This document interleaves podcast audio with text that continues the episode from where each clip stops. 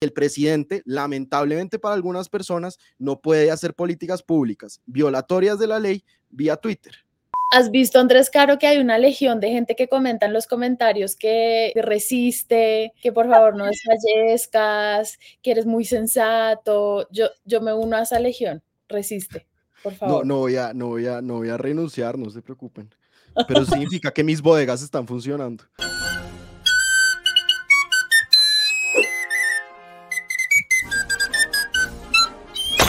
Bueno, bienvenidos y bienvenidas a Patria Ova. Estamos acá, Ana Bejarano, Ita María, Alfredo Molano y yo, Andrés Caro.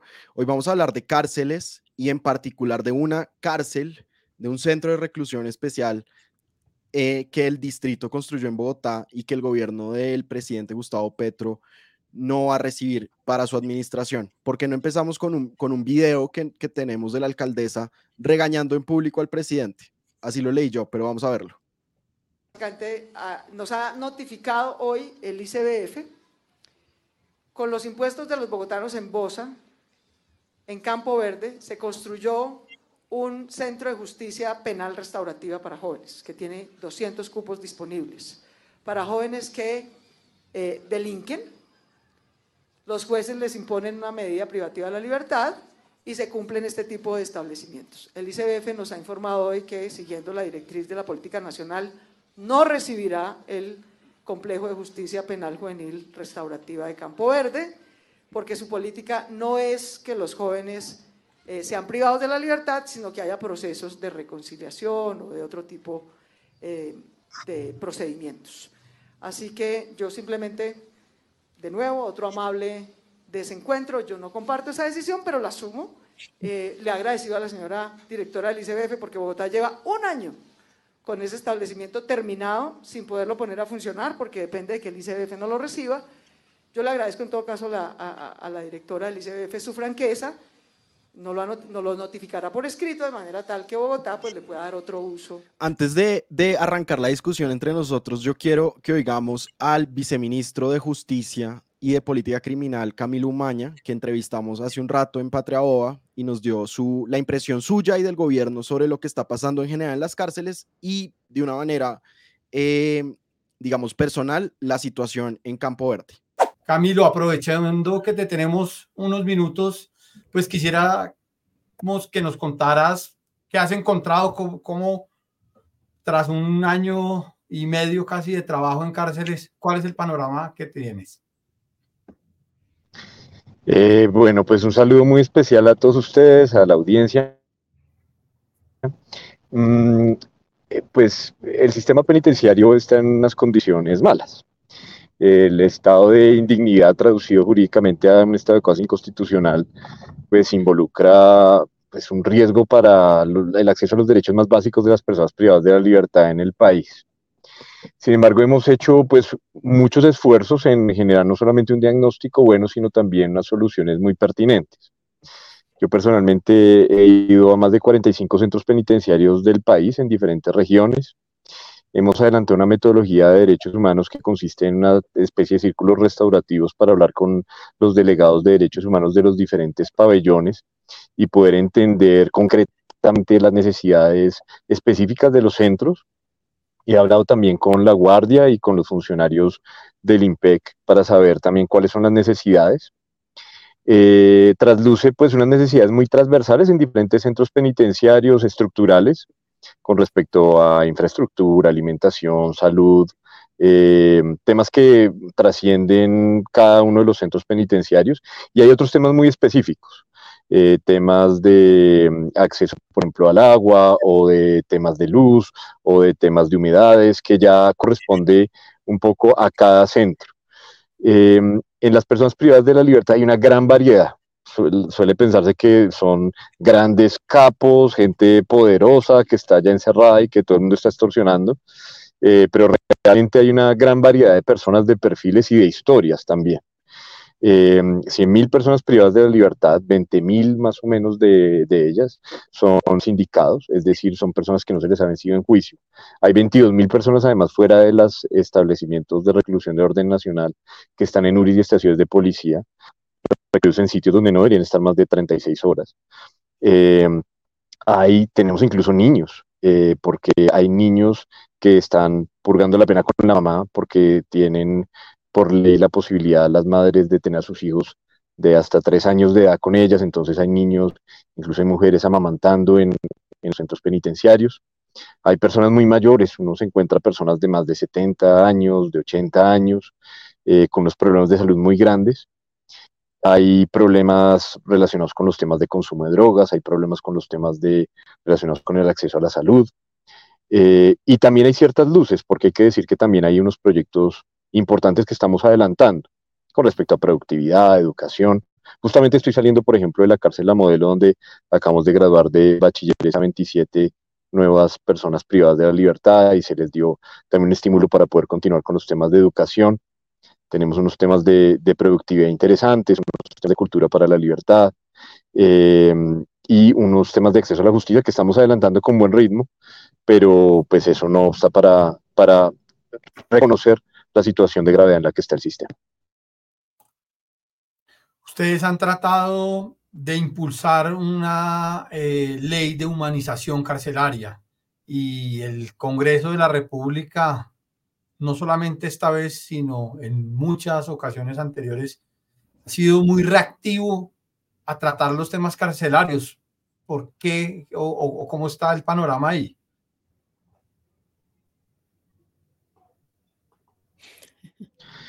Eh, cuando llegamos, pues uno de nuestros análisis no fue que eh, queríamos generar un, más cárceles, queríamos construir más y más y más cárceles. Esa solución la exploró el país en los años, entre los años 90 y 2000 se, se triplicó prácticamente la capacidad penitenciaria en el país. Y adivinen qué pasó con la población privada de la libertad, también se triplicó. Y eh, los temas de hacinamiento pues son similares si uno le agrega además los 22 mil personas que están en estaciones de policía.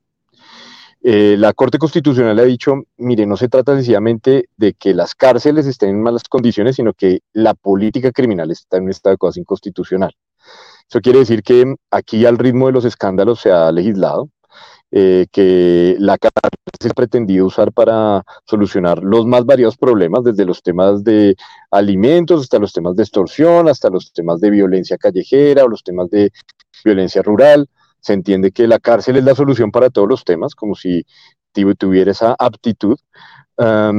y eh, en ese sentido, y entendiendo también las condiciones de dignidad en que viven muchas de las personas privadas de la libertad, lo que entendimos más coherente y, apto era buscar una reforma de la política criminal que no fuera pues un tema de abolir la prisión ni mucho menos, pero que sí permitiera eh, generar una racionalización en, los esquemas de prisión que estimulara los mecanismos de justicia restaurativa y que con lo que tenemos nos permitiera funcionar mejor. El presidente de la República entendió que eso era un tema de gran urgencia y le dio eh, el mensaje de urgencia. Y el mensaje de urgencia involucra que las eh, cámaras del Congreso de la República, Cámara de Representantes y Senado, hagan discusiones conjuntas para que, digámoslo así, se ahorre a la mitad del tiempo eh, de, la, de, los debates. sin embargo, el Congreso ni siquiera le dio primer debate. Pues vean, el sistema de responsabilidad penal de adolescentes lo, lo dirige y coordina mm, el ICBF y pues es el ICBF al que le corresponde verificar que las instalaciones en donde eh, los jóvenes infractores, eh, algunos de ellos purgan penas de privación de libertad, cumplan con los estándares internacionales y los nacionales en materia de derechos humanos.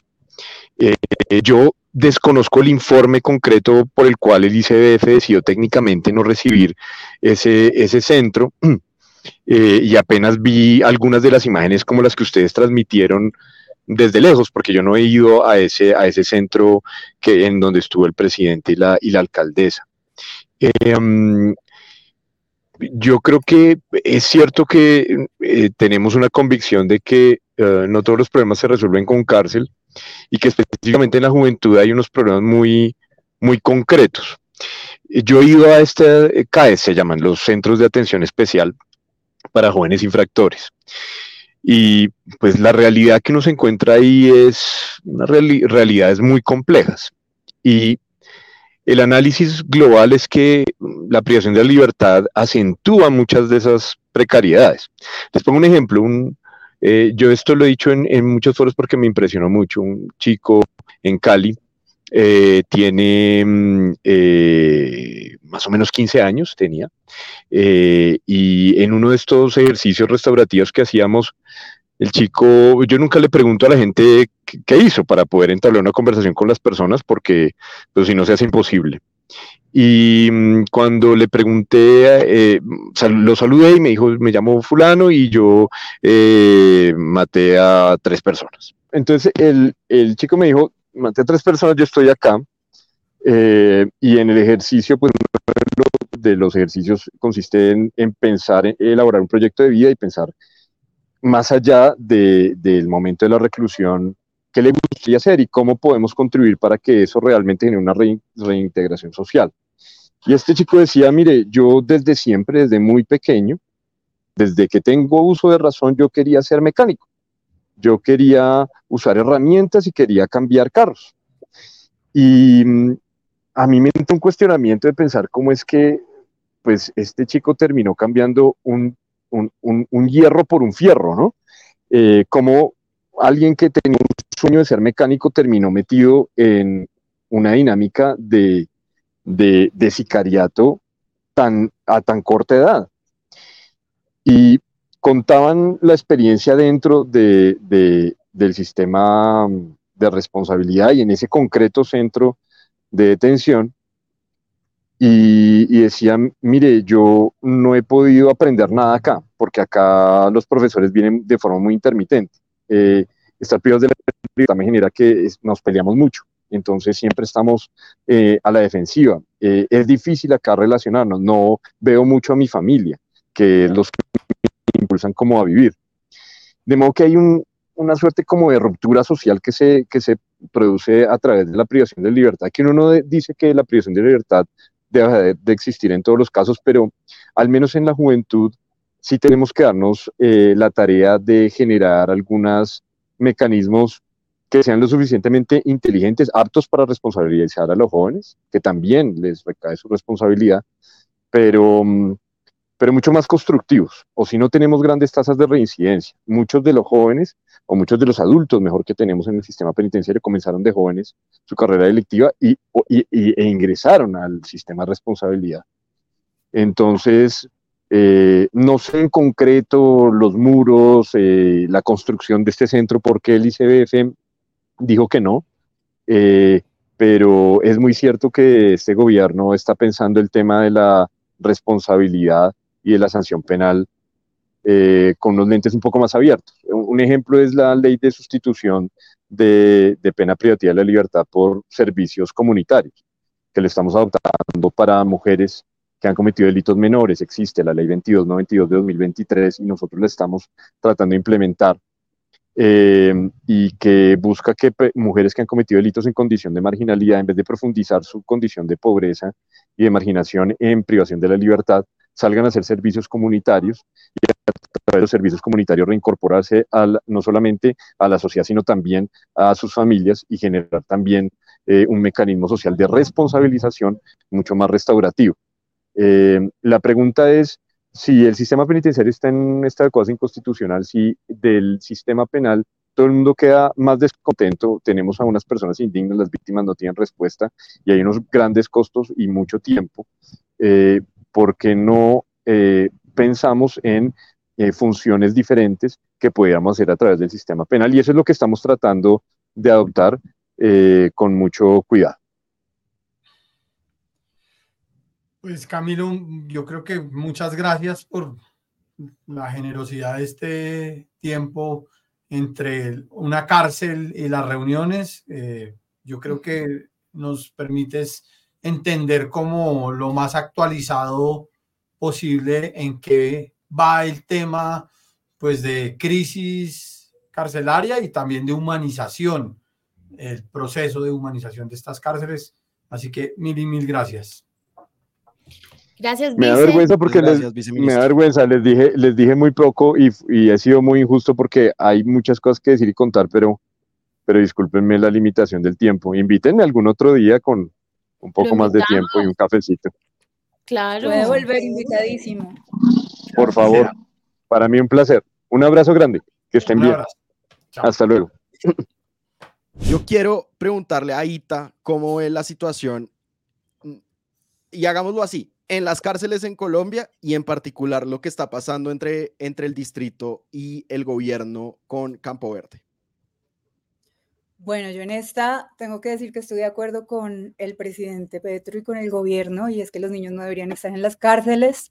Eh, creo que hay un problema tremendo de vulneraciones a los derechos humanos en las cárceles de Colombia y de América Latina y que hay un asunto más grande, más macro de la percepción de seguridad hacia, hacia lo punitivo, ¿no? Y, por ahí creo que va esta conversación y va esta discusión. Eh, hay, hay, muchas situaciones y, muchos problemas estructurales que no se resuelven metiendo a la gente a la cárcel, eh, entre ellos violencias de género, entre ellos feminicidios, por ejemplo. No estoy diciendo que no se necesiten medidas eh, penales en algunos casos para proteger a las mujeres, pero sí creo que la cárcel no resuelve estos problemas. Em, creo que hay que pensar en otras medidas y en otras posibilidades, como la medida de alternatividad de, em, que se sancionó recientemente para las mujeres madre de familia que pueden eh, alternar sus penas eh, para salir a cuidar a, sus hijos y a sus familias. Mm, creo que, que justamente pensar en, esos otros usos de estos espacios, como mencionaba la alcaldesa, con un poco de rabia e ira, sí es, la, es una alternativa que tendría que explorarse, no sé, un refugio, qué sé yo, pero lo que creo que está claro a esas alturas del sistema penal eh, colombiano es que las cárceles no reducen, no resuelven, las violencias y los problemas de seguridad. Y por otro lado, creo que hay, un, hay una situación que se está viendo como un espejo en, en América Latina, que es este tema de las megacárceles eh, en El Salvador, que mucha gente también asocia con una percepción de seguridad. Entonces hay como dos caras del tema, ¿no? Vender la idea de seguridad con la premisa de más cárceles y más gente en las cárceles y olvidarnos de lo que pasa ahí y de todo lo que hay detrás y ver el, panorama grande y entender si realmente meter a la gente a la cárcel resuelve, resuelve el problema sin hablar de la porofobia que hay eh, en este país y que al final termina traduciéndose en que la gente que va a la cárcel es gente pobre y la, pobre y la gente que se queda en las cárceles pagando penas es gente muy empobrecida, ¿no? Eh, pues dejo ahí para no extenderme más. Ana Bejarano. No, yo estoy de acuerdo con Ita y estoy de acuerdo con Petro. Eh, el, debate punitivista en, los, en, los, en, el derecho y en los penalistas es pues uno de los debates más intensos sobre la existencia, el concepto de la cárcel, eh, y creo que hay cosas razonables de decir de, lado y lado. Lo que no estoy de acuerdo es este nivel de populismo de la frase de que los niños no vayan a la cárcel. Es decir... ¿Qué fue lo que dijo el presidente? El presidente dice eso y entonces quiero, quiero solamente recordar que es que hay una ley que regula el sistema de responsabilidad penal juvenil, que eh, entran adolescentes entre 14 y 18 años eh, al sistema, que está, eh, quienes hacen parte del sistema, el Consejo Superior de la Judicatura, los jueces penales adolescentes, la Fiscalía General de la Nación, la Procuraduría, la Policía de Infancia y Adolescencia, el ICBF, la Defensoría del Pueblo. Son procesos especialmente reglados por, lo, por la dificultad de procesar a menores de edad, eh, tienen además una cantidad de garantías, interviene el defensor de familia, además del defensor propio de la persona que está siendo procesada, y los tipos de castigos y amonestaciones que se derivan de ese sistema de responsabilidad penal es amonestaciones, las reglas, reglas de conducta que se imponen, presentación a servicios sociales, libertad vigilada, un medio semicerrado o la privación de la libertad que debe ser el último recurso. Entonces, primero, pues no, estamos hablando de niños, la ley, la ley en Colombia sí hace unas diferencias entre quiénes son niños, quiénes son adolescentes y quiénes son, digamos, son categorías diferentes, no son niños en las cárceles y eh, es una población muy reducida. Ahora, eso no quiere decir que a mí me parezca que esa sea una buena, buena solución. Tal vez no es una buena solución, pero la cárcel está hecha y la ley existe. Entonces, como la pataleta de no vamos a recibir la cárcel que ya hicieron, que nos gastamos recursos públicos en hacer, Eso no soluciona, que hay una ley que hay que cumplir. No les gusta el sistema de responsabilidad penal adolescente, estoy de acuerdo con Ita, cambiémoslo. Hagamos una gran reforma carcelaria legal y empecemos a entender que nuestras, nuestras cárceles son morideros, me perdona la, la, la, expresión, o sea, yo también, yo trabajé en el Ministerio de Justicia y visité unos lugares que uno dice realmente aquí, aquí va bien el diablo a morir. Nuestras cárceles son una cosa inhumana, de las peores en América Latina. Eh, eso, y eso quiere decir que necesitamos urgentemente una reforma, lo dijo la Corte Constitucional hace décadas, es un estado de cosas inconstitucional, eso hay que cambiarlo. El sentir del gobierno y del viceministro, como lo escuchamos hablar, yo estoy de acuerdo con ese sentir y con esa necesidad de cambio en el paradigma, pero de nuevo, creo, otra vez me pasa esto con Petro, los cambios en los paradigmas no son a las patadas diciendo no recibo una cárcel y, que los niños no vayan a la cárcel. No, no, no, es decir, sea consecuente con los recursos públicos que se han eh, asignado, por ejemplo, reciba la cárcel y la vamos a usar para otros fines, etcétera, pero no para eh, como hacer alarde de que ahora va a eh, encontrar una nueva pelea con Claudia, ponerla como que es que Claudia quiere meter a los niños a las cárceles. No, señor presidente, esa es la ley, esa es la ley penal vigente en Colombia. Entonces, quiere cambiarla, hágalo bien proponga un cambio en el paradigma con el excelente viceministro, todo lo que dijo me parece buenísimo. Hagamos las cosas de manera adecuada, pero como esta gobernanza de Twitter de que los niños no vayan a las cárceles, con eso sí no estoy de acuerdo, no es la manera de hacer las cosas. Perdón. Alfredo Molano, Jimeno. Está muy difícil el asunto porque es que yo veo que hay frases efectivistas de lado y lado. O sea, a mí también me parece que, que un poco eh, el escenario en el que eh, Claudia eh, decide presentar su, ¿cómo fue que dijo? Su, su desencuentro amigable es una típica claudiada, ¿no? Entonces te invitan a, a, a un escenario, yo no sé cómo, cómo habrá sido el proceso interno, me lo imagino un poco y es como eh, invitan al presidente a un evento o se encuentran en esto y Claudia con la cámara prendida eh, eh, le da a sombrerazos ante todo el mundo y eso también me parece pues que no es el camino para resolver estructuralmente este debate. creo que, que, sobre este tema de, de qué hacemos listo, hay que reformarla, los espacios de reclusión son unos morideros, pero en el fondo está esta pulsión carcelaria de la humanidad de metámoslos y entonces también hay que aplaudir que las cárceles, las megacárceles, eh, hay que meter a, los jóvenes eh, presos porque también delinquen, sí, claro, delinquen, por supuesto, porque pues en una sociedad como tan desigual, tan brutal, tan violenta, pues es el cinto. No creo que no, no hay otro cinto. Eh, pero a mí me parece que este, este eh, amable desencuentro no es sino como el termómetro de sus formas de hacer política. Y si nos quedamos ahí, eh, no vamos a entender realmente en qué va este debate de, de la crisis carcelaria súper diagnosticado, cómo lo enfrentamos. Ese es el tema aquí y no, y, y no este, este show de desencuentros eh, de Twitter o de, o de noticiero también, ¿no? Yo, yo quería meter una, una, cosita a esto que estás diciendo y, y estoy muy de acuerdo con, con, con, lo que dices, Ana, y es que, a ver, esto no hay que, no hay que, o hay que meterlo en un contexto, o por lo menos yo lo leo en un contexto, y es que Claudia se está haciendo, se está abonando terreno para lanzarse a presidenciales. Y la bandera con la que se va a lanzar es clarísima.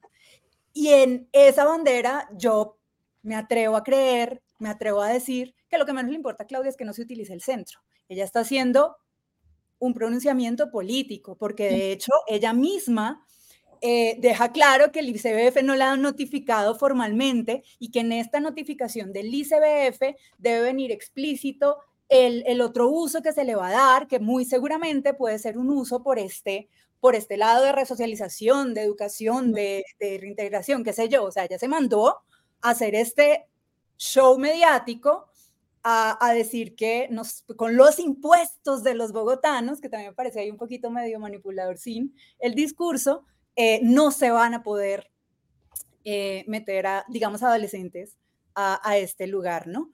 Entonces creo que está ese contexto por ahí latente que me hace mucho, mucho ruido. Mm. ¿Ustedes me dejan a mí desmoderarme? Un segundito. Desmodérese. Por favor. Por fin.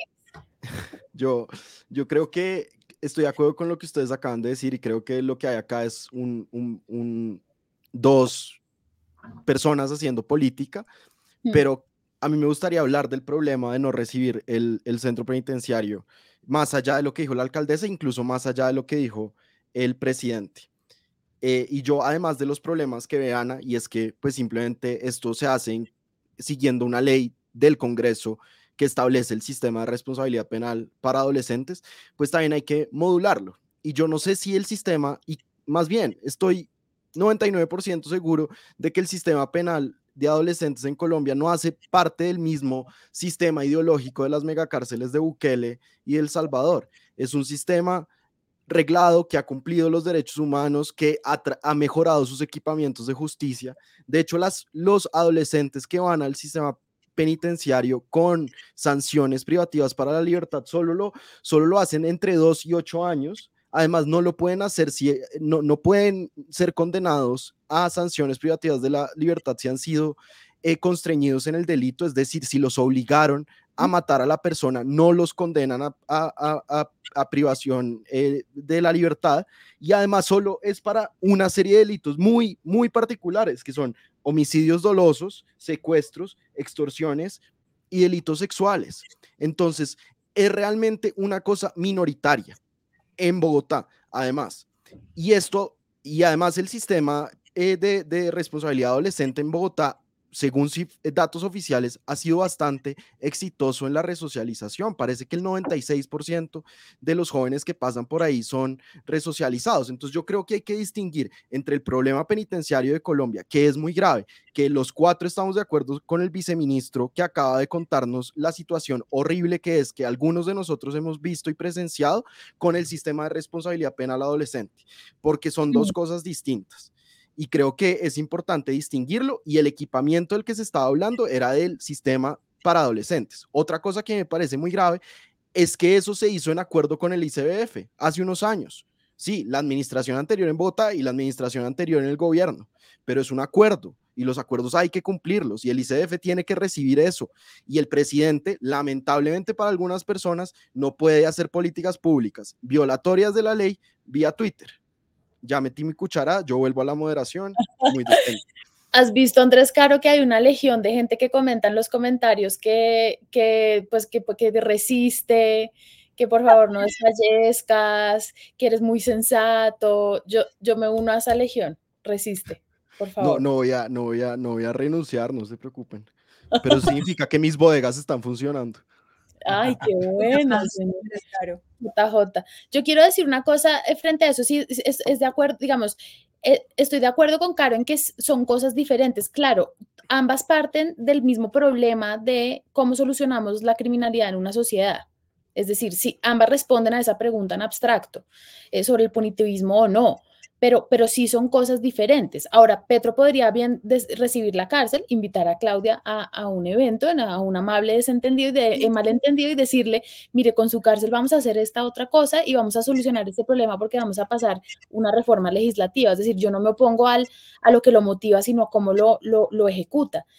Eh, pero, pero independientemente de que, de que ellos estén haciendo política, lo que es cierto es que esos son, sí son recursos públicos. Claro que Claudia se está lanzando a la presidencia, fuentes lo aseguran muy cercanas a Claudia, que Claudia va a ser candidata presidencial en las próximas. Ah, bueno, yo, yo les había propuesto a mis colegas de la Patria que hagamos un collage con todos los presuntos candidatos presidenciales para la próxima, se los tenemos, em, que creemos y, o que lo han dicho. Claudia está haciendo política con eso y estoy de acuerdo con Ita. Ella sí va a hacer una política, eh, ella va a hacer una propuesta pues no sé si buqueliano es mucho, pero sí como en el sentido de seguridad, fuerza, como ese, como ese lado un poco su ultra...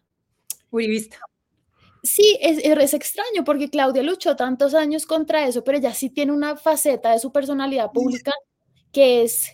Em, como de ley y orden, como dicen en Estados Unidos. Exacto, como de, como de ese tipo de ideas. Yo creo que ella está haciendo eso, pero nada de eso desconoce que es que sí son nuestros recursos. Entonces están ahí pues eh, tirándose la bola entre un centro que nadie quiere reconocer y que es que queremos venir a hablar de la crisis carcelaria. No, no, no, sean serios.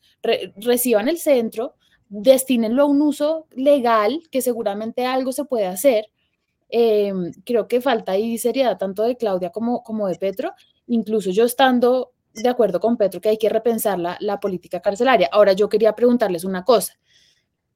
No hay ninguna ofensa que cometa una persona entre 14 y 18 años que amerite la cárcel?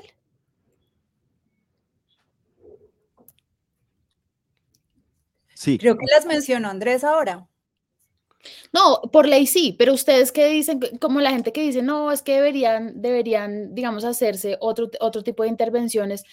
Yo, yo creo que sí hay ofensas y circunstancias en las que un chino de 17 años pues debe estar privado de la libertad un rato y, que ojalá ese proceso sí sea realmente resocializatorio, como no pasa en casi ninguna cárcel en Colombia. Pero, por ejemplo, hay una cárcel...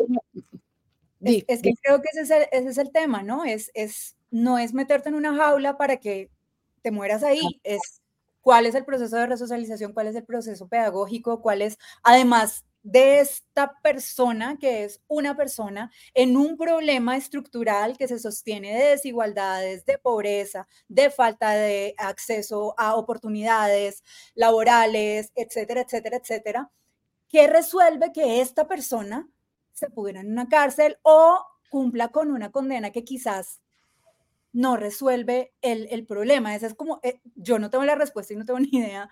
Eh, eh, pero, pero ese es el problema que yo le veo. Esto no resuelve y lo vemos con feminicidios y lo vemos con las cifras y lo vemos con las medidas públicas alrededor del tema. Es, sí, es importante que exista eh, un castigo y una tipificación, es importante, pero es suficiente, no. El problema sigue.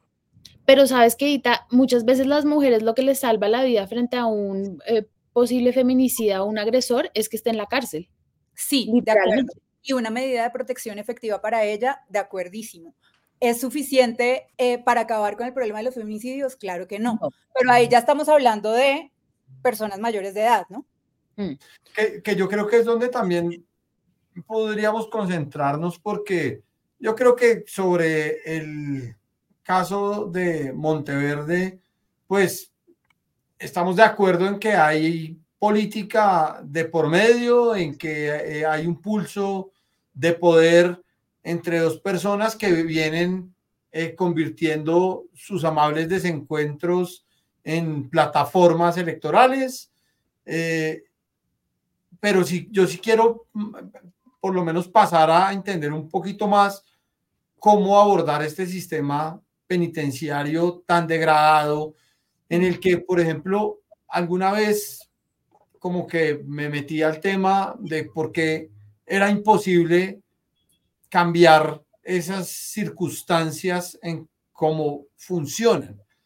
Y entre otras cosas, me decía, no voy a repetir la persona, el nombre, porque era una conversación en confianza, decía, donde uno mm, le quite el oxígeno a la criminalidad en las cárceles, el país explota el manejo de las direcciones de las cárceles, de los políticos. ¿Ustedes saben cuál es el primer fortín burocrático al que acuden los políticos? Las direcciones de las cárceles es lo primero que necesitan controlar. Hmm. Lo primero que van a buscar.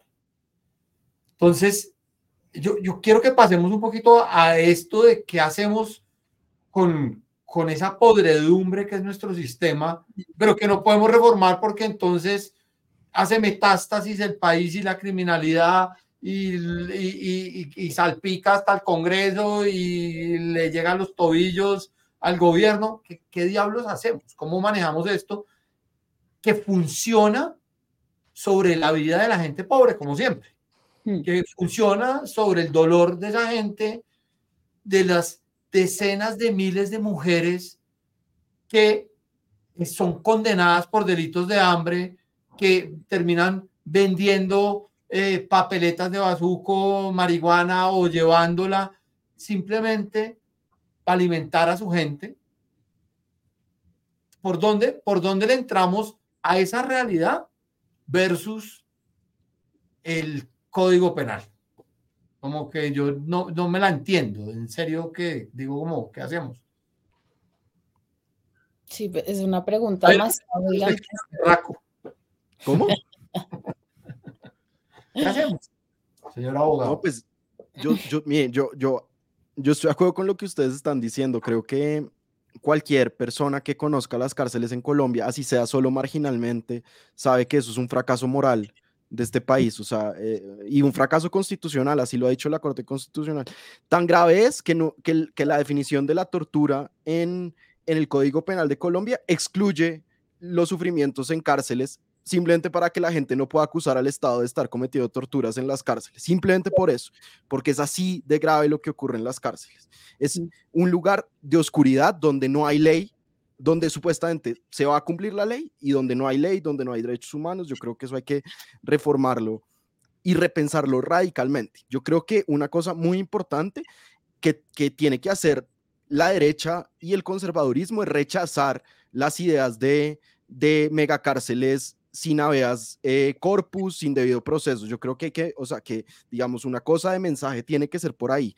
Tiene que haber un consenso desde la derecha que, que no puede haber campos de concentración, digamos. Eh, Gracias. Y, Buen consenso. Gracias. Gracias. No, pero, pues, donde no tengamos ese consenso, llegan candidatos a decir lo que necesitamos es hacer un megacampo eh, sin, eh, sin, sin, jueces, sin garantías, etcétera, etcétera, eso no va a resolver nada. Las cárceles de Colombia están llenas, además llenas tres o cuatro veces, y la impunidad en Colombia debe ser como del 60 y pico por ciento. Sí. Yo creo que por ahí, sí, es que es una pregunta, uff, Alfredo, primera vez que nos quedamos como los cuatro callados, y es que es una pregunta que, pues que no sé si tenga respuesta, pero por ahí tiene que ir, y este gobierno no puede perder tres años la oportunidad de, encaminar por lo menos esta discusión hacia el lado de la educación, la pedagogía, el cambio cultural que requiere, eh, los problemas que se tienen que atender de fondo, que son el machismo, la desigualdad, la falta de oportunidades para, claro que yo quiero que los feminicidas estén en la cárcel y no puedan delinquir nuevamente y asesinar a otras mujeres, pero más que eso quiero que dejen de matar mujeres. Entonces, ¿cómo atender ese problema de fondo, no? Y, y si no se atiende, lo que están dejando de alguna manera todos estos gobiernos es un espacio para el caldo de cultivo de la idea de que más cárceles, megacárceles, seguridad va a ser, es lo que se necesita, ¿no? Que es lo que yo veo que está, está pegando fuertemente en América Latina. Y, pues sí, es una oportunidad perdida y es un riesgo también de, de, de germinar esas ideas que al final terminan siendo un poco border limpieza social. Pero en una república. Quisiera que aprovecháramos, perdón Andrés, que además viene eh, de la megacárcel mayor eh, y que nos contara, pues, qué vio sobre eso, qué, qué, impacto ha tenido en la sociedad, en el debate público allá, pues, que llega a la presidencia el carcelero por convicción. Bueno, tengo, tengo opiniones muy fuerte, muy fuerte. Tengo material, tengo material. Sí, a ver, primero es que les tengo que contar que me bajo del avión, ni siquiera saliendo del aeropuerto, hay un stand de fotos para que te tomes foto con el presidente, pues una, imagen del presidente y de la primera dama. Eso me pareció de entrada un poco, un poco muy Corea del Norte. Las banderas con cara de, de Bukele en, los, en las tiendas de souvenirs del aeropuerto también me pareció un poquito... Eh, extraño. Pero hay, hay, a ver, hay unas opiniones muy divididas. Por ejemplo, con los taxistas o los conductores con los que pude conversar, claro que hay una sensación de más seguridad, este tipo metió a todos los pandilleros a la cárcel, entonces, y eso creo que es la imagen que se está vendiendo eh, del buquelismo a nivel Latinoamérica. Y por el otro lado, estuvimos en la movilización del 25N con miles de mujeres eh, de América Latina que estábamos reunidas por el encuentro feminista latinoamericano que ocurrió este año en El Salvador y había un, un contingente enorme de madres de personas privadas de la libertad, familiares de personas privadas de la libertad que reclamaban un montón de falsos positivos judiciales. Entonces es el otro, cara, el otro lado, perdón, de la, de la, de la moneda de, de la seguridad, ¿no? ¿Quiénes están en esas megacárceles? ¿Quién está haciendo esta veeduría? Eh, el Salvador lleva 19 meses en estado de excepción.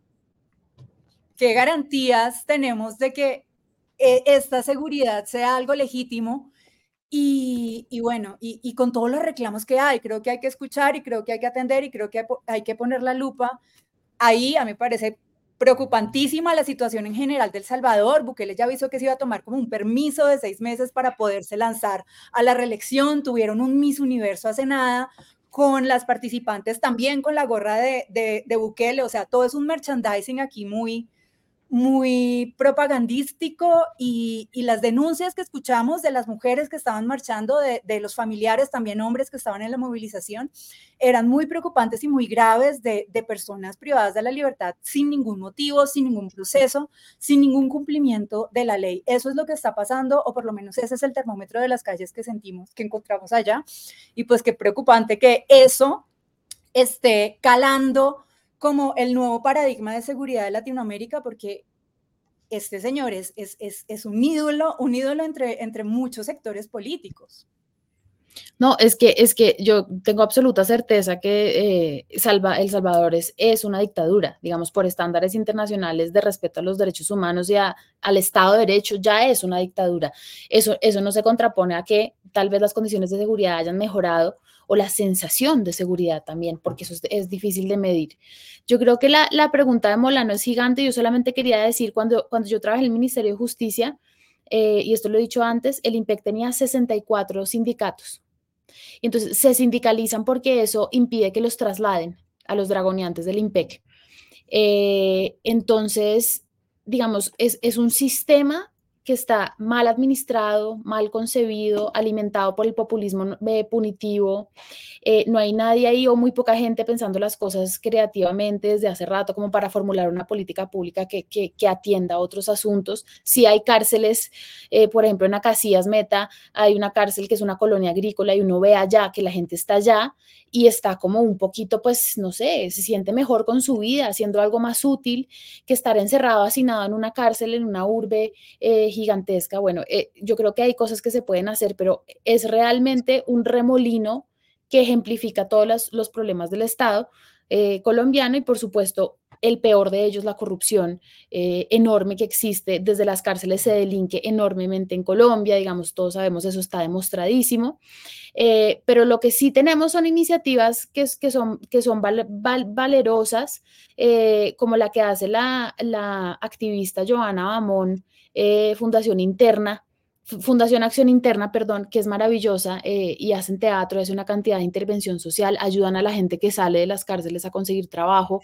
como que terminan el proyecto de resocialización que el Estado no hace. Eh, terminan o lo empiezan. Y fue maravilloso verla esta semana con Carol G en, las cárceles y sigue, y sigue saliendo Carol G.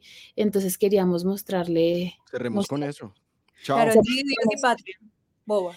Carol G, Dios y Patria, exacto.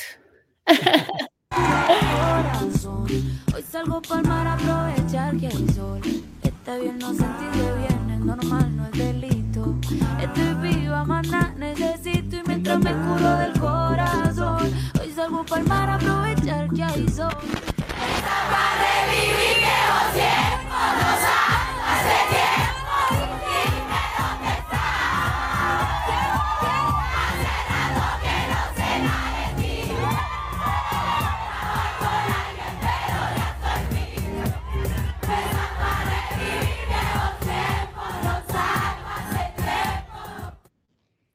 Maravillosa, Carol G. Nada más que decir.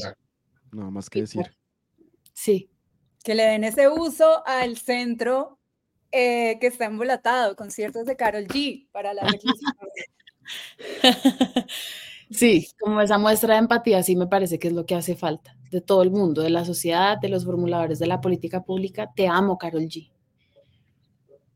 Te amamos, Carol G. Chao. Chao. Chao.